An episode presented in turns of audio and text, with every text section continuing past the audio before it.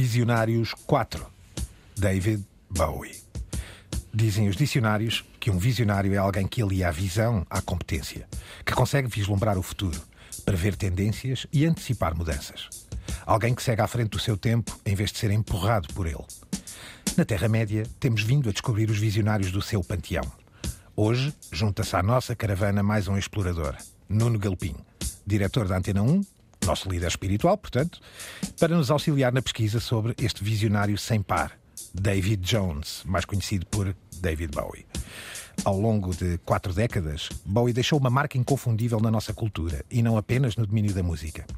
Este antigo estudante de artes aprendeu a ser inquietante, provocador, polémico e genial em todas as artes e meios que encontrou à sua frente. O artista, a quem chamaram o camaleão ou o alien, nunca aceitou ser enquadrado num qualquer rótulo. Transfigurou-se ao ritmo dos tempos, dos meios e da sua própria intuição, contribuindo como poucos para a iconografia do século XX e do XXI. O mortal David Jones e o imortal David Bowie, articulados em todas as suas personagens e alter egos, ocupam um lugar elevado na nossa cultura. Subimos à colina onde assenta o seu totem, aqui, na Terra-média. Is not something neutral. It, it does something to people. It takes hold of them, it roughs them up, it massages them, it bumps them around.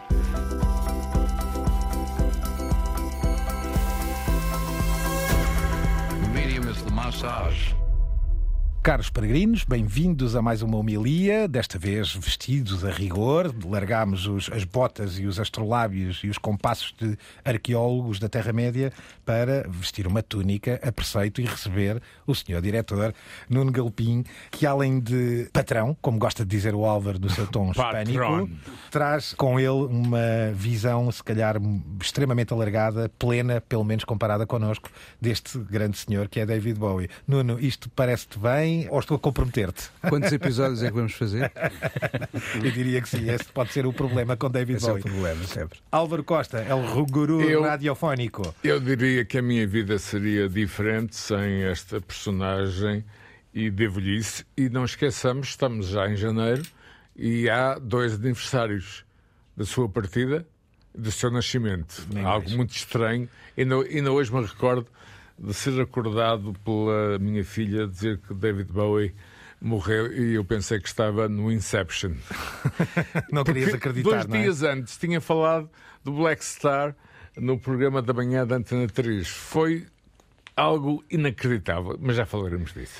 Francisco, quem é este David Bowie? não é? Boa Não- pergunta. Não, não te pedi uma resposta biográfica porque ela é complexa. Aliás, eu tive imensa dificuldade e partilhei isso com o Nuno Galpim porque é de uma avassaladora quantidade de curvas e contracurvas este camaleão, a vida deste homem de, de David Bowie. Confirmas? Sim, sem dúvida. Também sente-se o mesmo. Também não Talvez posso- seja mais não correto posso dar assim. uma, uma resposta, por isso é que também temos cá o Nuno Galopim para nos ajudar a dar uma resposta a essa questão. E para nós que somos mais jovens, não é? Bowie foi, era uma daquelas figuras que pensávamos que não ia morrer, não é? Quando morreu também nos surpreendeu e que o vimos transformar-se ao longo do tempo, não é? Nuno, este é, um, é um, um mais alguém nascido num subúrbio, de novo, não é? Com um problema, digamos, não só com a sua identidade artística, mas também, acima de tudo, com esta ideia de, de- do subúrbio para o mundo, não é? O Bowie surge na sua infância como alguém promissor, desde logo, pelas suas eh, escolas de artes, por onde passou. Os pais não deixaram nesse aspecto de investir nele, embora se calhar com alguma dúvida de onde é que tudo isto iria parar, mas esse lado camaleónico, andrógeno também que ele fez questão de cultivar desde logo, trazia aquilo que existe com alguns artistas britânicos, não é? Desta ideia de- do subúrbio para o mundo. E com um instrumento que era tudo menos rock and roll. De facto. Para quem começou a fazer música em 1962. Nós normalmente pensamos no Bowie como alguém que aparece em 69 com o Space Oddity. Nada disso. Há todo um percurso Ele tem uma anterior. primeira banda, os Conrads, em 1962, com os quais grava apenas uma maquete que foi descoberta há pouco tempo que eu nunca, nunca escutei, porque ainda não foi, ainda não foi editada. Tem discos regularmente lançados, sobretudo no formato single desde 64, mas ele quando começa a tocar em miúdo é com o saxofone que toca. De resto, é curioso, o último álbum, o Black Star, é um disco que valoriza, sobretudo, a presença do saxofone, como se ele estivesse a desenhar.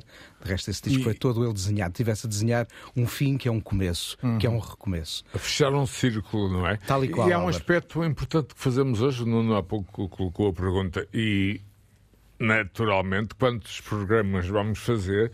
Hoje vamos falar de David Bowie, o performer, uhum. muito menos o músico. David Bowie foi muitas coisas, se calhar isso vai surpreender o nosso auditório foi tem. muitas coisas na música e não só. Por Exato. exemplo, quem quiser descobrir Bowie de outra maneira, tem um livro interessantíssimo aí para ler, que é um livro que fala sobre 100 dos livros da biblioteca Exato. de David Bowie. Exato. E a partir dos livros percebe-se um pouco a dimensão artística e também filosófica desta figura. E todas as canções vêm de livros ou nem por isso, e todos os livros deram canções ou nem por isso, mas aquela soma de livros dá para perceber que está aqui assim alguém muito atento ao mundo, do passado, do presente e o do futuro. E, e artes plásticas, eh, também. performance, foi mimo, foi também marketeer durante algum tempo, uhum. como um profissional no Soho. Pagava, pagava a renda da casa Exatamente. como marketeer, como copy. Francisco, estamos a ver quem é David Bowie? É essa a pergunta. Francisco, aliás, eu, eu reforço a pergunta do Álvaro de uma outra forma. Uh, tu tinhas, há aqui uma alegação que é tua que diz que Bowie evoluiu ao ritmo também dos próprios mídias e dos tempos, não é? É verdade. e há aqui algo que é curioso. Ele não é apenas e só um ser camaleónico, é um ser de ciclos, não é? Porque há, Sim. como dizia o Nuno Galpim, por exemplo, matéria, material antigo das suas primeiras composições que veio à ribalta mais tarde. Ele próprio fez revisitações dos seus primeiros géneros. As editoras e o mercado aproveitou sucessos de um, de um álbum específico para recolocar de novo álbuns cá fora. É um ciclo permanente, é uma espiral, Nuno. É sem dúvida, e que não começa com um caminho pré-determinado. Os, os, primeiros discos de Bowie, talvez até ao álbum de estreia, em 67, que é um disco que não quer estar onde estão todos os outros naquele ano, é o ano do Sgt. Peppers, é o ano do primeiro álbum dos Pink Floyd, sim, sim, e ele sim. resolve fazer um disco mais inspirado pelo teatro britânico de umas décadas antes do que pelo rock and roll e pelo psicadelismo que então Exato. estava na ordem do dia. Mas até aí ele andava claramente atrás das ondas do momento. Ele estava quase que desnorteado, sem saber qual seria o seu caminho. E ele leva, entre 67 e 1972, cinco anos a procurar o seu caminho.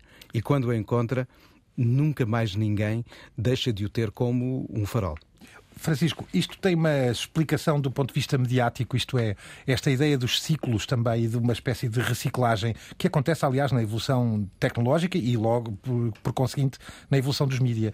É nesse aspecto que também se pode dizer que Bowie é um ser profundamente mediático. Sim, e de certa maneira foi precursor de uma tendência que, se pensares numa Madonna e etc., em que isto é muito marcado, uhum. esta tendência de ela ter um visual, toda uma iconografia para períodos da vida dela, os próprios Beatles fazem o mesmo, não é? Uhum. Aliás, conseguimos identificar e partir os Beatles. Vão sabendo da, fazer esse caminho. Fase não é? das, mas, mas Bowie já vive na sociedade da informação, não é? Já se pode estar. E, e Bowie transporta também, parece-me consigo, a tal ideia do estudante de arte que leva isto mais longe uhum. à partida. Sem dúvida nenhuma. E que vive muito da relação da rádio com a descoberta de um talento que ainda não era popular, mas para o qual o John Peel, por exemplo, já sentia que estava ali qualquer coisa. O Bowie, até 70 e pouco, é um artista da rádio. Depois, claramente, descobre o poder da imagem, transforma-se num artista de televisão e com a gênese do teledisco, ele é dos e... primeiros a fazer telediscos Exato, com regularidade. Sim. E a valorizar, não é? Ele percebe que essa é uma ferramenta que o vai catapultar para ainda mais longe. E, não, desculpa interromper-te, a importância da imprensa musical, onde ele muitas vezes, digamos, libertou os chamados soundbites, Perpassa. deixando os auditórios completamente perplexos, inclusive sobre a sua sexualidade. Não é? Uhum. Perpassa por tudo isso, mas deixa-me só acabar o ciclo. Estava a falar de rádio, de televisão, e ela é dos primeiros artistas a perceber o potencial da internet nas suas mãos não de outros a gerir a sua carreira, Ora, nas suas mãos, para de facto comunicar de outra maneira quando o milénio começou a chegar. O próprio Teremos... DVD, aliás, também, não é? Foi sim, dos primeiros sim, sim. a lançar eh, em DVD, DVDs com os videoclipes, uhum. com interativos. É? Compilações artísticas, digamos assim, que o fez em livro, aliás, também, não é? Ele edita primeiros video singles logo por alturas do Let's Dance. Um dos primeiros video EPs no formato de beta e VHS sai com os três telediscos do álbum Let's Dance em 1983 é dos primeiros a apostar no Laserdisc nos formatos que o tiveram como um formato rentável de mercado. Ou seja, toda a vida do Bowie é também uma procura não só do som, mas das formas de comunicar a sua identidade, a sua obra, a sua música, as suas palavras. De resto, nós vimos há pouco tempo no cinema um filme chamado Moon Age Daydream, que mais do que fazer uma biografia de Bowie, faz um retrato sobre o seu pensamento. Ora, nem mais. Ele, aliás, junta a isto tudo, diria eu também, uma certa percepção da importância tendência que hoje vemos nos artistas mais letrados para a ideia do negócio, não é? E, ah, e do ah. empresariado em geral. Há um caso, aliás, muito curioso dele na juventude, que eu aqui remeto, mas que diz que escreveu uma carta a um empresário inglês bem sucedido chamado John Bloom, que trabalhava com máquinas de lavar, portanto, um magnata ou um potencial magnata das máquinas de lavar em Inglaterra, convidando, e entre aspas, a dizer, faça por nós, pela nossa banda inicial, os Conrads, o que Brian Epstein fez pelos Beatles. E, portanto, teve o olho de não ir a um manager, mas sim a alguém com dinheiro para poder transformar ele próprio a narrativa. Sem dúvida nenhuma, e depois de facto acabou por ter um manager que o acompanha e com ele gasta tempo e dinheiro durante muito tempo. Aliás, é, um, é uma cruz que ele carregou, não é? Durante algum tempo. E quando ele se percebe de que há um que o pode levar mais longe, adeus ou vai-te embora, venha ao seguinte. Trocou, foram vários, não é? Aliás, durante a sua juventude, antes de chegar ao primeiro, enfim, àquilo que se considera já a consagração, o estrelato, trocou várias vezes de manager, não Há é? aqui uma ideia de vampirismo que passa de facto por várias Sim. etapas da carreira de Bowie. E- Ele, ele tinha objetivos, Madonna faz um pouco o mesmo. Ele- Prince, é um caso Sim, ele, ele quando se apercebe de um potencial de comunicação aqui ou ali, vai buscá-lo, integra na, na sua linguagem. E se não é preciso mais, eh, nova curva e segue em frente. Claro. Faz isso quando vai buscar o Klaus Novi para, para um programa de televisão no final dos anos 70. Faz isso quando vai ao Blitz, o clube onde estava a emergir a vaga New Romantic em 1980 para ir buscar figurantes para o teledisco de Ashes to Ashes e depois esquece-os e vem ao próximo. E vem ao próximo. E Aliás, só, e traz- só- desculpa, Álvaro. só um, um pormenor nesta introdução, já muito larga, não esqueçamos as Bowie Bonds. Também Ora. existe económico eh, antecipado à venda de catálogo. Lembro perfeitamente da reação nessa altura. As Bowie Bonds era uma forma de investimento no catálogo dele, não é? E exatamente feita no final dos anos 90. É Exatamente quando faz o davidbowie.com, de que eu e o Sergio Lupin fomos membros honorários. Não é bem assim. Tu eras membro honorário e o teu presente de anos foi a chave de acesso. Foi. E a password era FC Porto. tudo a ver com Bowie, que aliás eh, se define ele próprio em 73. Vou deixar aqui um bocadinho este som para ouvirem à BBC como um verdadeiro colecionador. I find that I'm a, a person who um, can um, take on the guises of, of different people that I meet. I can switch accents in, in seconds of meeting somebody, and I can adopt their accent. I've always found that I collect. I'm a collector. Um, and I've always just seemed to collect personalities, um, ideas. I have a hodgepodge philosophy, which really is very minimal. Ora, é aqui que se percebe esta capacidade de ver o todo, de prever mais além, que só os grandes artistas, mas também os grandes génios podem almejar. Mas eu, eu diria que era, era momento aqui, enquanto performa, de falarmos das personagens de Bowie, na medida em que elas não vão muito para lá da própria ideia musical propriamente dita, mas sim esta tal visão global que Bowie tem. O Francisco aponta, primeiro antes de tudo, Major Tom, a tal primeira persona de Bowie inspirada em Kubrick e numa personagem de Kubrick de 2001, a Odisseia no Espaço, que vai acompanhar a carreira eh, de Bowie também ao longo do tempo. Que adjetivos trazes tu para o Sr. Major Tom? O Major Tom é talvez o mais presente dos alter egos ou das personagens de Bowie, porque está de facto em 69, o homem está a chegar à Lua e ele está a chegar ao Major Tom. Aliás, é escolhido, não é? Com muita estratégia, cinco dias antes da, da Apollo 11, não é? Nada aqui é um acaso. Ora, nem mais. De resto, em Bowie nunca nada é o acaso. É ao princípio, quando ele percebe o potencial da estratégia ao serviço da comunicação da sua arte, nunca mais acontece ao acaso. O Major Tom regressa no Ashes to Ashes em 1980, regressa depois quando ele cria o Halo Space Boy em 1995 e regressa no teledisco de Black Star na forma de um astronauta morto, anunciando uma vez mais as pistas que ele nos deu para a despedida que nós não imaginávamos foram muitas. Álvaro, com toques muito curiosos de linguagem, porque não deixa de haver aqui esta tal ideia também técnica, também hierárquica do ground control for Major Tom. Que memórias te deixa Major Tom a ti, à época, Álvaro? Olha, foi algo importantíssimo, lá está, nesta narrativa, nesta viagem do artista, mas por outro lado criou vários problemas, porque de repente e durante algum tempo David Bowie foi uma espécie de one hit wonder. E eh, É verdade. um excesso, digamos, de exposição de Major Tom, aliás, em várias línguas, é importante dizer, inclusive apresentado no, no então importante Festival de Sanremo, e de facto, é como se diz em inglês, desculpem usar, blessing in disguise. De facto, foi um momento, digamos, sucesso pop, mas por outro, e o Nuno aí pode confirmar, esse período até chegar a Ziggy Stardust foi extremamente complexo e poderia, lá está, como Major Tom, ter viajado no espaço, não é? Não... E desaparecido como artista pop. Francisco, deixa de ser curioso as, as, as, diversas confusões e algumas ficam na dúvida se foram confusões naturais, ou espontâneas, ou ingênuas, ou não. Entre Al... a realidade e a mitologia, com Bowie escolhes sempre a mitologia. E, o simples não é, é mais seguro, não é? Além do, do, do, do, do seu primeiro disco homónimo, ao segundo disco, aqui, nesta fase, precisamente que estamos a falar do Space Oddity, foi lançado em novembro no Reino Unido com o nome de David Bowie, que apelava ao nome do primeiro disco, enquanto que nos Estados Unidos já estava a sair como Man of Words, Man of Music. Eu acredito na confusão que o próprio mercado tradicional à época deve ter sentido com uma figura destas. Ele depois saberá muito bem passar as fronteiras do Reino Unido para, para os Estados Unidos da Também as trabalha com muita classe, digamos, sim. e detalhe. Mas, mas levou tempo. Essa chegada com sucesso aos Estados Unidos foi uma sim, batalha sim. difícil. Com ah, outra persona já. Com é? outra persona já. De resto, há memórias da sua primeira viagem aos Estados Unidos, nas quais ele acaba por fazer uma série de episódios de promoção com alguém que acredita nele, não a editora toda, uhum. mas esse promotor acredita nele, e é entre os discos que o promotor tinha na sua secretária que ele descobre uma figura chamada The Legendary Starship Cowboy, que é uma entre as muitas assimilações que ele vai fazer para depois, em 1972, criar a figura de Ziggy Stardust. Claro, Andy Warhol e ainda os Velvet Underground. E o Iggy Pop, Diz claro. por aí que ele terá confundido o Reed com outro membro dos Velvet Underground. Mas sempre a componente artística, não é? Exato. Também se junta aqui teatral, à, à composição da figura do teatro kabuki, não é? Sem por dúvida, exemplo. são tudo elementos que ele de facto vai assimilar quando, a meio do processo de gravação do Ziggy Stardust, se percebe que tem ali qualquer coisa.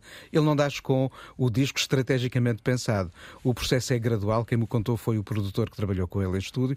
Ele diz que aos poucos ele foi-se apercebendo de que havia uma narrativa, havia personagens e havia qualquer coisa maior a nascer ali e ele acaba por direcionar a finalização do álbum no sentido de lhe dar qualquer coisa que não estava lá quando começaram, porque eles começam a fazer o disco logo a seguir ao Hanky Dory, de 71, e o disco nasce claramente na continuidade de uma coisa das outras. Mas lá está, sendo um homem que lia muito, muito atento com uma cultura musical e literária invulgar, ele de facto estava dotado para esta capacidade de, perante a exposição de qualquer coisa, reagir, acrescentar, pensar e ir mais longe do que os outros. Ora, nem mais, Nuno. A CBC News, em, em, em 1977, Bowie dizia sobre Ziggy Stardust, sim, criei uma alien rockstar com uma série de dados e alguns detalhes.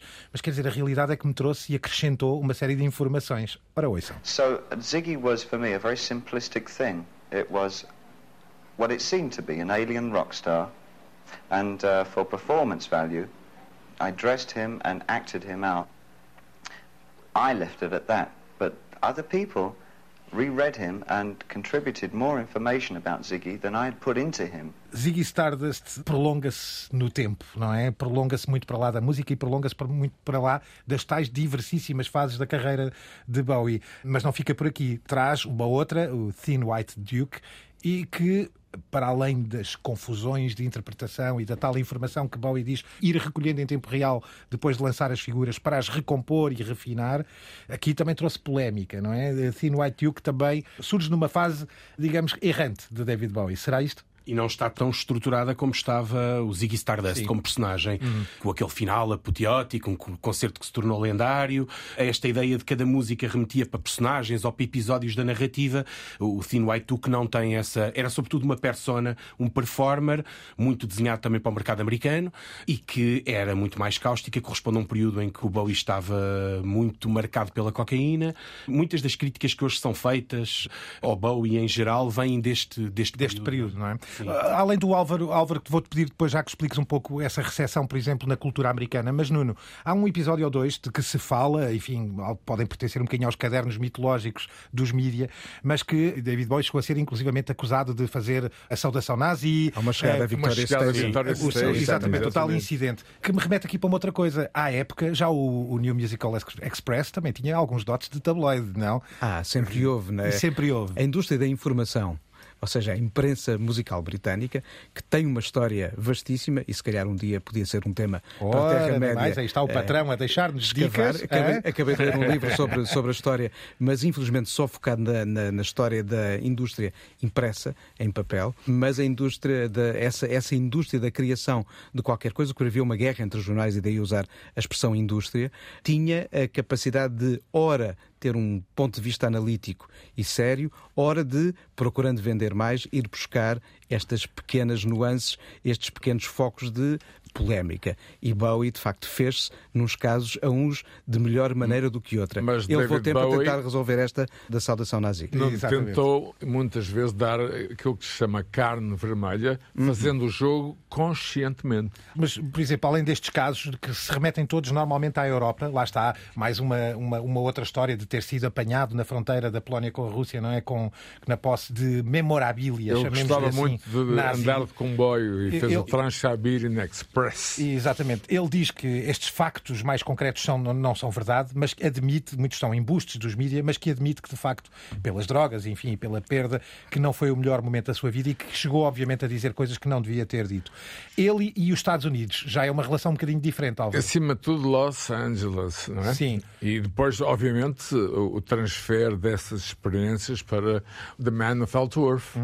Queres- Foi queres- fundamental a criação dessa ideia de um alien, do ponto de vista, enfim, expressivo, o expressionismo, a importância também da arte. O expressionismo é fundamental na, na obra de David Bowie, em especial da escola austríaca, mas há realmente uma relação, como o próprio Francisco disse, com o excesso, nesse caso concreto, com cocaína, mas eh, há aqui uma metáfora também com a própria Hollywood, a ideia da Hollywood que cria uma identidade e, e a digere imediatamente e deita fora. Ou seja, essa ideia do camaleão, eh, eu pessoalmente não gosto do termo, porque não é isso.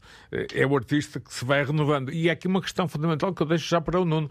Na altura, até mais ou menos ao Ziggy Stardust, ele nunca foi um artista demasiado popular. E há um que estava à frente, vendia milhões de discos, mas que não soube saltar do comboio. É Mark Bolan, não é Tal e assim. Nuno? Tal e qual. E acaba por ser quase dramático o momento como se despedem, porque a última atuação de um é no programa do outro, não é? De facto, eles vivem os dois um processo de construção de carreira em simultâneo. Eram rivais. Eram rivais, Rivais. amigos também. Sim, mas rivais. Mas durante os primeiros anos, Bolan vai muito mais à frente, mas fica preso dentro do comboio. Exatamente. E Bowie ultrapassa-o. Uma das formas de ultrapassar é, de facto, matando, literalmente, a figura de Ziggy Stardust, após a mais extensa das suas digressões, reinventando-se primeiro com uma ideia de fazer algo que ele não consegue, que é um musical inspirado no 1984 de Orwell. A viúva de Orwell não permite. Ele não- Exatamente. Ele não deixa de trazer essa carga distópica para o álbum Diamond Dogs Exato. e a digressão que se E segue. peça digressão. E com essa digressão acaba de facto nos Estados Unidos. Por um lado, inventa a ideia da Plastic Soul quando passa por Filadélfia. Los Angeles é aqui assim um buraco negro. E ainda bem que quando ele está no buraco negro, eh, pelas mãos dele passa um livro chamado As Histórias de Berlim, do Christopher Isherwood, que o levam à cidade Exatamente. onde ele se reinventa logo a seguir. Ora, mas para retermos algum som e algum mídia, como o Álvaro trouxeste o The Man Who Fell to Earth aqui, vale a pena relembrar um bocadinho do trailer, este da Studio Canal, foi remasterizado recentemente. Foi, sim, senhor. Está e que- lindíssimo. que vale a pena ver, é verdade, uma boa reconstrução, digamos assim. Este filme de 76, eh, em que um alienígena desce à Terra para procurar água para o seu planeta moribundo. A ideia dele é tornar-se um bilionário da tecnologia. Veja-se há quantas décadas. Ouçam o trailer. Nothing you have seen or heard about David Bowie will prepare you for the impact of his first dramatic performance in The Man Who Fell to Earth. This is another dimension of David Bowie, Ora, é por aqui, se pudermos chamar, Francisco, e tu, e tu próprio trazias um bocadinho o teu epíteto de uma espécie de Bowie superstar ali à porta dos anos 80, e este processo americano foi, portanto, o contacto com Nile Rodgers, não é? Há alguns álbuns, como por exemplo, ele descrevia de forma muito engraçada o Aladdin Sane como é o Ziggy vai à América. E é. e é mesmo isso, não é? E é bom ler o título do álbum. Aladdin parece, Insane, pois parece não é? do Aladino. Não, não, exatamente. é jogo um rapaz. Ora, um rapaz mais. deslocado. Eh, Francisco, é os 80s no seu esplendor também mediático, uma vez mais. Sim, e que vem na sequência daquilo que o Nuno falava, que é o período de Berlim, não é? E que daí o David Bowie aterra num- num- numa fase já MTV, ele sabe utilizá-la muito bem, inclusive para também limpar um pouco essa imagem. O Bowie, na altura, foi dos primeiros a apontar ou a atacar a MTV por passar poucos artistas negros. É verdade. Numa altura em que passava apenas o Michael Jackson e pouco mais, o Bowie, e muitas vezes até este pequeno excerto da entrevista figura em muitos documentários sobre a MTV, precisamente a ideia de que a MTV se foi adaptando ah, à cultura negra e o o Bowie teria sido dos primeiros a realçar isso. Ora, já agora, e teve processos, eh, momentos históricos, também foi estreante no Soul Train, o famoso programa, primeiro branco a participar no Soul Train, no programa de Afro Music, chamemos-lhe assim, americano. Mas, Francisco, e como dizias, Nile Rodgers fala sobre a forma como com Let's Dance eh, viu uma obra original, uma canção e uma harmonia e uma melodia plenas de potencial, mas que ele decide abanar para torná-la naquilo que ela realmente Seria uma se canção tornou. country, supostamente. Exatamente. Fez-me lembrar também uma outra coisa, porque o, o, o Nile Rodgers tem uma, uma entrevista muito semelhante acerca de uma música da Madonna, o Like a Virgin, que, em que ele terá feito mais ou menos um serviço equivalente. E estávamos há pouco a falar de. A de funkizar, facto, digamos, como- determinadas composições, não é? E como a, a Madonna mimetiza uma série de tendências que o Bowie desenvolveu e que ela também pratica, e uma delas é a própria colaboração com o Nile Rodgers. Ora, Nile Rodgers, em 2018, portanto muito recentemente, fala sobre esta, esta história com David Bowie no nasci- o nascimento da produção da música Let's Dance, em mais um projeto de David Bowie, já agora a Bowie TV, o episódio 4. He walks into my bedroom one morning and he goes, Nah, darling, I think this is a hit. And he starts playing a folk song. And he's going, Jing, jing, jing, jing, jing, jing, jing, good, let's dance. You call a song Let's Dance, boy, you gotta have everybody's butt on the dance floor within minutes. So I'm trying to convince David that if we take this folk song and turn it into a funk song, that's sort of what you want to do. Boom,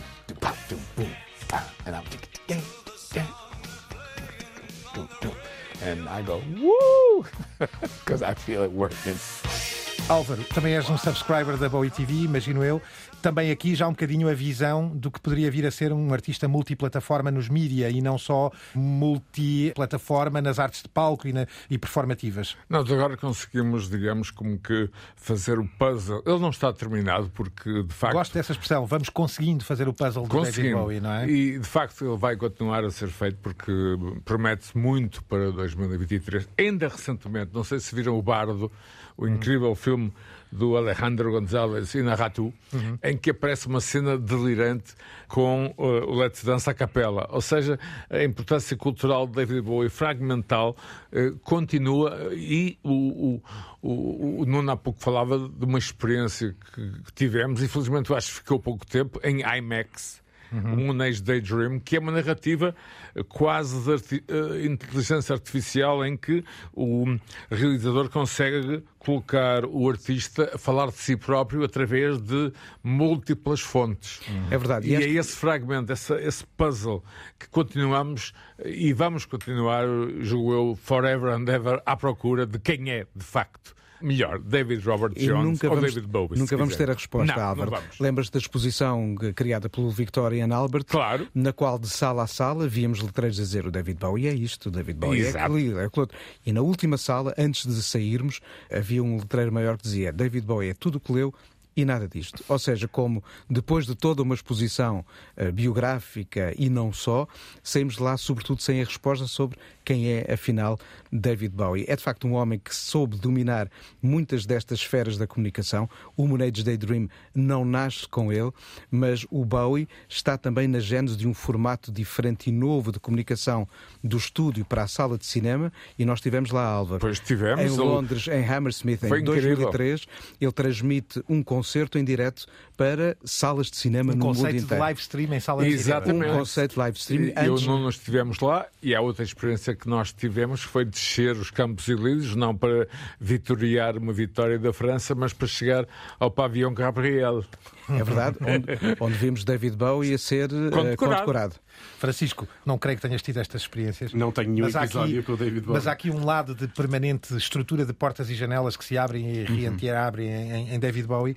Que se mas que se reflete também nas suas relações. Isto é, Bowie contactou com tanta gente, com tantos artistas, com tantos managers, com tantos produtores. Até Tony Visconti esteve, voltou, voltou a estar, apareceu no, no momento final da sua vida também como um elemento que eu diria que já passou do, do produtor musical para uma espécie quase de guardião do- do- da fase final, da e forma tem em que sido uma presença muito importante nestas Claro. reedições. A uma determinada altura, quase um porta-voz, não é? No momento da doença mais profunda. Mas ao longo da história foram vários, não é? Trouxeste alguns exemplos e alguns nomes. Nomes. Sim, Um deles, à partida, também é o próprio colega dele de escola responsável por aquele problema no olho, que depois o acompanhou a carreira toda. O famoso Underwood. Eh, exatamente, um pintor eh, Nada a ver inglês. com o House of Cards. Embora partilhe o nome, não é? Participou em muitos discos de- do David Bowie e não só, não é? No caso do David Bowie, ele é responsável pela capa do Ziggy Stardust, Uhum. do Rise and Fall of Ziggy Stardust, Wonky Dory também, e julgo que assina mais duas ou três capas. Uhum. E foi um parceiro a vida toda do, do David Bowie enquanto projeto artístico eh, Eu não e sei até que ponto aquele soco não terá sido o primeiro projeto artístico. Sim. O soco é que lhe danificou uma das pupilas do olho. Sim, que ele dizia muitas vezes que, que tinha contribuído para a carreira dele como ninguém, não é? Há uma, há uma qualquer ironia com este olho de David Bowie que voltou a sofrer um acidente quando levou com um objeto, uma garrafa de água, coisa foi na, Sec- na. República Checa. Ou assim, Sim, acho. algures, algures na Europa, de facto. Na última digressão. E foi, última tour, e foi exato. essa tour, ou os problemas nessa tour, esse no olho e Mas depois, depois um o- problema cardíaco esse sim, claro, que grave. Abriram aquele eh, hiato de 10 anos de silêncio que terminou com a edição de um álbum que ninguém tinha eh, notado que estava a ser gravado em Manhattan, que não é propriamente uma aldeia no deserto. Ora, nem mais.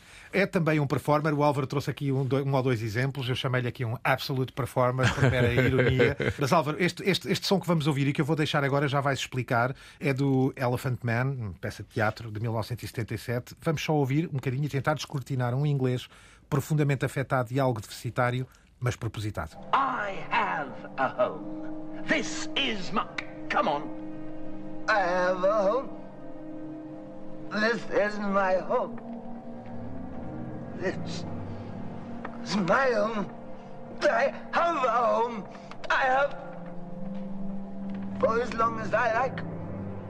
Álvaro, quem é esta? É uma peça Enfim, na Broadway. Elephant Man, todos sabemos quem é, não é essa a um- questão, mas este trabalho afetado na fala de, de Bowie, eh, deitado numa, numa banheira, num diálogo eh, próximo, mostra capacidades de facto eh, Não. de acting notáveis. Exato, é, é baseado nesse, nesse mito do Elephant Man, que aliás David Lynch mais tarde também utilizou, e representa praticamente sem qualquer ajuda de props. É, é toda, enfim, a arte mimética, eh, é um nome que não falamos ainda, que é o de Ken Pitt. Sim, sim, Foi fundamental eh, em, na, na- digamos, na formação eh, de acting de Bowie, e neste caso ele é o ator eh, de um papel dificílimo, né? num teatro da Broadway, praticamente eh, sem cenário. Há imensa imagem, felizmente, disponível, mas isto é mais um ponto do artista David Bowie. É verdade, é Chamar músico a David Bowie É pouco, acho muito é pouco, redutor. é. Mas agora, Álvaro, concordas? Ao longo da história eh, da música sempre houve um fascínio enorme de muitas estrelas em darem o salto para o grande ecrã. Nem todos com sucesso Nem todos. ou O Elvis, fez, dignidade. o Elvis fez muitos filmes, muita gente fez muitos filmes. O Bowie é dos poucos que de facto tem uma carreira de ator que não depende da sua relação com a música. De resto, Exato. Ele, ele espera até 1986 para ter em Labirinto o seu primeiro trabalho em que a música se entrecruza com o trabalho no cinema. Mas ele terá, talvez, no filme do Nagisa Oshima, O Feliz Natal de Mr. Lawrence, onde ele contracena com Ryuichi Sakamoto, outro não ator, ou com o Tony Scott logo a seguir, The Hunger. Hunger, de dois dos seus grandes papéis. Mas o Labirinto, às vezes, não é incluído entre os grandes filmes de Bowie, mas é de facto aquele que ele pensa de raiz como um espaço onde finalmente vai fazer o musical que E- nunca tinha feito. E repara, Nuno, a diversidade de personagens. É incrível. Não é? É motivo, ma- E- obviamente, para deixar aqui bem vincado o trailer desse momento em que o The Goblin King chega, não é? No Labirinto de 1986. Ouçamos.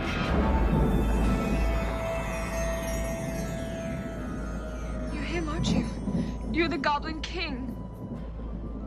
I want my brother back, please, if it's all the same. What's said is said. But I didn't mean it. Oh, you didn't. Please. Where is he? You know very well where he is. Please bring him back. Please. Sarah, go back to your room. Play with your toys and your costumes. Forget about the baby. Há mais, Francisco. No Prestige também, com o Hugh Jackman, tem aqui também uma personagem importante e interessante, a fazer de Tesla, Tesla não é? Sim. Mas também aqui, de uma forma muito curiosa, já em 2007, com Ricky Gervais na famosa série Extras. é verdade. Onde ele faz um gozo descomunal. E, e não nos esqueçamos que ele foi o Pilatos da última tentação de Cristo. Exatamente. E foi Andy Warhol. Aliás, aliás, uma teoria sobre as personagens de Bowie também dava uma boa, um bom estudo. Quantos episódios? Dez. E é curioso o que dizias, Nuno, que é ao contrário de toda a tradição de passagem do, do, de, da música para o cinema, ele não transporta a música para o cinema. Não, quase nunca. Quase ao, nunca. ao contrário do Elvis, que foi bem sucedido, não do ponto de vista da crítica, mas do ponto de vista de bilheteira foi bem sucedido, muito bem sucedido até. Na prática, os, os filmes do Elvis funcionavam como um showcase para as músicas do Elvis e, e, e pouco mais, não é? Substituíam o videoclipe que não existia naquele período. E o David Bowie não, tem uma carreira cinematográfica de facto relativamente sólida. E, e há uma coisa que ele tem, e o Nuno. Uh, conseguimos, enfim, uh, entrevistá-lo algumas vezes e estar perto do, do, artista. Temos essa, pronto, essa felicidade, e é uma felicidade. Nuno, ele tem um sentido de humor absoluto e uma educação primorosas, mas eu, no sentido eu, do eu humor. queria confirmar o que estás a coisa. dizer, retirando aqui um bocadinho a palavra ao Nuno, só para ouvirmos um bocadinho ele a humilhar o Ricky Gervais. É, que lhe tenta explicar que nos extras, não é? que é uma figura conhecida e tal, vai ter com o senhor David Bowie, e o Bowie começa literalmente a cantar algo, é uma espécie de pig fat nose é, complaining, que é aquilo que o Ricky Gervais está a fazer, mas cantando. Ora, ouçam. I'm an entertainer too. Oh, yeah? Um, what do you do? I'm in a sitcom. It's called When the Whistle Blows. Have you seen it? I haven't, no. Is it any good? No, it's shit. Oh, just riffraff everywhere. Not going down too well, huh? It's getting six million viewers. of it. I mean, it's it's not exactly how I meant it to be because the BBC have interfered and sort of chased ratings and made it lowest common denominator sort of comedy, sort of catchphrases and wigs and I, I think I've sold out to be honest, but Yeah. it's difficult, isn't it, when you, to keep your integrity when you're going for that first Little fat man who sold his soul. the little Little fat man who sold his dream. É um legado absolutamente brutal. Eu não, eu não podia deixar de trazer aqui, enfim, saltando diretamente para o trailer do Moonage Daydream, uma obra absolutamente notável, não é? De, Brett, de, de, de Brett Morgan. Brett Morgan. Eh, e que consideras este, o projeto já depois das diversas fases, da fase eh, americana com as influências negras, mas depois também da fase alemã, e das- daquela trilogia de Berlim notável e da influência do krautrock. Há aqui um Bowie depois a regressar a um sítio que parece ser assim já meio panteónico, não é? Não, Ah. eh, já não se pode bem qual. dizer uma fase, mas é um momento assim já. Ele próprio tem a noção que tem que ir ao pedestal da sua própria carreira para fazer a reta final. Eu creio que isso começa com o Hours. E se nós pegarmos no álbum e virmos a foto da contracapa, é uma pietá onde ele tem nos seus braços ele próprio a morrer. E quem está a morrer é um dos vários Bowies e é o Bowie que sobrevive, sabendo que outros morreram e que ele, no presente, vive da soma desses Bowies do passado. Curiosamente, o primeiro teledisco desse álbum é o do Thursday Child, onde ele olha para o espelho e se contempla na juventude. E esta ideia da dupla representação do presente em confronto com o passado é algo que volta a acontecer no The Stars Are Out Tonight, onde ele contracena com a Tilda Swinton e é um dos telediscos do penúltimo álbum de Aliás, estúdio, não é? há uma foto em que Bowie faz de Tilda Swinton e Tilda Swinton faz de Bowie. Essa troca, E ninguém não é? sabe quem é quem. E todos os discos depois do Hours são discos onde Bowie olha para trás para continuar a dar passos em frente. Aquela ideia do retrovisor. Estou a olhar para trás, mas ainda tenho estrada pela frente. O Hours olha para um Hanky Dory, logo a seguir o Hidden olha claramente para a trilogia berlinense.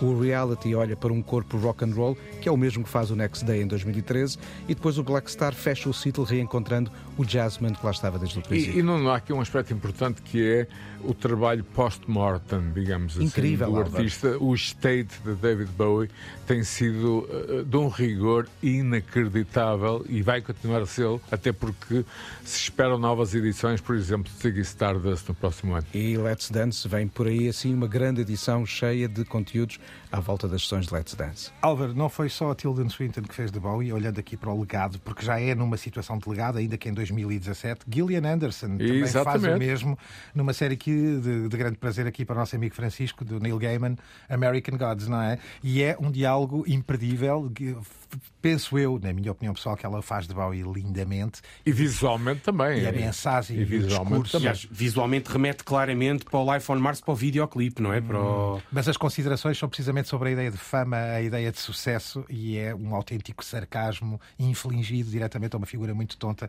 que aqui contracena em American Gods com Gillian Anderson como David Bowie. You a pretty thing, you? Why? You have an image problem. You need to think about your brand. How you want the world to see you. How you want Mr. World to see you. Tasked with asking a few questions, you hang a black man from a tree. You've got your transmission and your live wire, but your circuit's dead. He was fucking with me. Depois fica, Nuno, aqui um outro lado também, esta capacidade de ter multi-espelhos sobre a sua própria carreira, não é? E tu próprio davas aqui um, uma ilustração muito interessante sobre essa ideia de cada ciclo que se fecha há a seguir uma reinterpretação desse próprio ciclo. No meio desta visão há também a ideia do profeta, não é? Chamo-lhe eu, eu é que lhe chamo aqui o profeta, porque este momento na BBC em 99 fica para a história ao falar com um, muito cético Jeremy Paxman, jornalista, que nem esconde o tom quase de gozo e diz quase um give me a break, talvez mais por incompreensão do que outra coisa, em que Bowie antecipa aquilo que será a internet. Vamos só ouvir para depois comentar. The internet is now uh, uh, carries the flag of, of being subversive and possibly rebellious and chaotic, nihilistic and oh yes, it is. It's a, forget about the Microsoft element. The the monopolies do not have a monopoly. Maybe on programs. É esta ideia libertina que nós aqui muitas vezes falamos na Terra-média sobre esta ideia da, internet 3.0, não é? Que é essa ideia do não, não, finalmente sai das Big Tech e volta para nós, o poder ao povo. Mas Bowie não estava errado. E isso, aliás, percebeu-se nestes últimos 20 anos, com muitos músicos a fazerem carreiras notáveis, criativamente, bem utilizando a internet. Ele, de facto, tem, através da BowieNet, uma das primeiras ferramentas de comunicação cientes daquilo que será a forma de comunicar no futuro. Álvaro, lembras-te perfeitamente como nós descobrimos em 99 a capa do Hours. Ele todos os dias revelava na sua BowieNet um pedacinho da imagem e obrigava-nos a lá ir pixel para vermos pixel, pixel a pixel no dia seguinte. E um havia material seguinte. absolutamente exclusivo dos uhum. membros, digamos, desta associação, não é?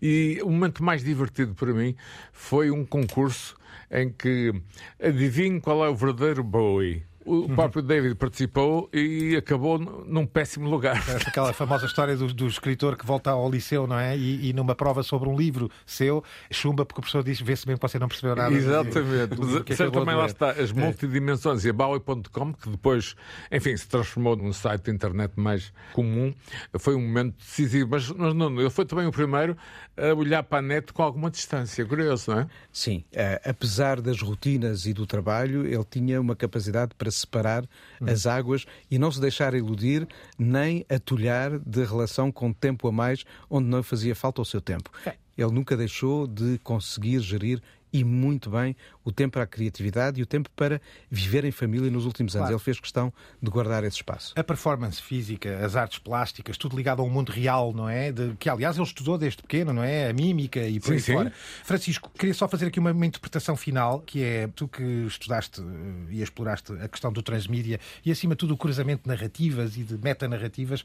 A própria carreira de Bowie é, é ela um projeto nesse aspecto, não é? Tu conseguirias classificar, não, não digo classificar, mas caracterizar o que é um percurso mediático como este, com personagens que, estão, que são subcamadas de outras personagens, ciclos que se cruzam e que se afastam. E a ideia também de um problema de realidade, não é? E de realidade aumentada, neste caso por ele, merece e há estudos mediáticos sobre David Bowie? Há muita investigação sobre David Bowie, até porque é uma carreira muito longa e justifica-se.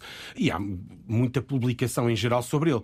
E parece-me que é central aquilo que falávamos há pouco, que é ele compreendeu esta evolução dos meios e compreendeu não só como potenciar, enquanto artista, aquilo que cada meio lhe permitia, como também como se transformar e contar uma história a partir disso. Desde logo desde o Ziggy Stardust, que as ópera rock estavam na moda naquela altura, mas esta não é uma ópera rock, é uma narrativa. Ele próprio remete muito mais para a literatura do que para a ideia da ópera rock. E no final da carreira, esta fase mais autorreflexiva também, em que o próprio ícone olha para trás e vai construindo, reconstruindo e ele próprio interpretando a carreira. E talvez por isso o espólio dele é gerido de uma forma tão sensata, porque ele próprio soube compreender, como estudante de artes, o peso que ele teria na, na iconografia do século em que viveu e deste século que agora começa. E daí tu poderes ter uma imagem da Gillian Anderson sentada que é literalmente decalcada do Live on Mars e toda a gente percebe de onde é que vem. Há uma crítica implícita. O semiótico é clarinho funciona, não, é? não é? E estamos a falar de um videoclipe muito antigo, numa altura em que o próprio termo videoclipe não existia e o Bowie já teria morrido há um ano quando a série passou, não é? Depois de 2016, Nuno, eh, olhando para a música e tu que lidas com música, urge mais David Bowie? Muito, há muito ainda por descobrir e estas edições, que em parte foram desenhadas estrategicamente pelo próprio, Bowie, consciente de que o fim se estava a aproximar, não só acelerou o processo de gravação do álbum, estava ainda a pensar em gravar um mais que não conseguiu de todo concluir, mas preparou este conjunto de reedições, nas quais estamos aos poucos a juntar pedaços de peças que não conhecíamos ou às vezes até a reinterpretar algo que não tinha corrido muito bem. Dou aqui um exemplo: o álbum Never Let Me Down, de 1987, tinha sido assim um dos trambolhões maiores, sobretudo na crítica. E ele deixou indicações sobre como é que afinal aqueles arranjos deveriam ser feitos. E não é que um dos álbuns menos interessantes de Bowie com estes novos arranjos, se revelou uma das mais saborosas surpresas destas novas reedições e muitas vão continuar a aparecer. Álvaro, tal como a igreja maradoniana eh, ocorre, pratica-se num estádio, a espiritualidade bowiana, qual é o edifício que projetavas? Um templo budista na Tailândia. Uhum. Esse é um aspecto fundamental na viagem pessoal e que é o budismo tibetano. Muito bem. Aliás, no Monejo Daydream, nessa narrativa, essa componente espiritual está muito presente, Nuno. Pode surpreender o auditório, mas eh, a pessoa, o ser humano, era realmente budista, esteve muitas vezes em monastérios e, e, tinha essa, essa viagem do budismo tibetano. Ora, este pequeno origami teve a produção da sempre incrível Cristina Condinho, os cuidados sonoros da Paula Guimarães e a magia negra do feiticeiro Guilherme Marques. Estamos nas plataformas habituais, sempre aqui na nossa Starship Enterprise uh, Antena 1 e no site com todas as referências e mais algumas. Nuno, obrigado por teres cá dado um saltinho, vindo de Marte diretamente. Apanhaste boleia do nosso querido Bowie, que vos deixo com uma frase que a mim me diz muito sobre ele. O amanhã pertence aos que estão a ouvi-lo chegar. Até à próxima. The medium is not something neutral. It, it, does something to people. It takes hold of them, it rubs them up, it massages them, it bumps them around.